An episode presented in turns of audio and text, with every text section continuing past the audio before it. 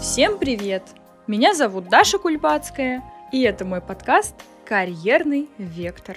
В этом подкасте я говорю с обычными людьми о том, чем они занимаются регулярно. О работе, конечно, и о том, как найти свое призвание, и можно ли его найти в рабочих буднях. Мои гости работают в разных сферах, и мне интересно узнать, как выглядят их профессии изнутри и как складывается их карьерный путь. В разговоре с ними я, конечно же, стараюсь выяснить главное. Чувствуют ли они, что реализуют свой потенциал через работу? А если нет, то как они понимают и как осмеливаются что-то менять?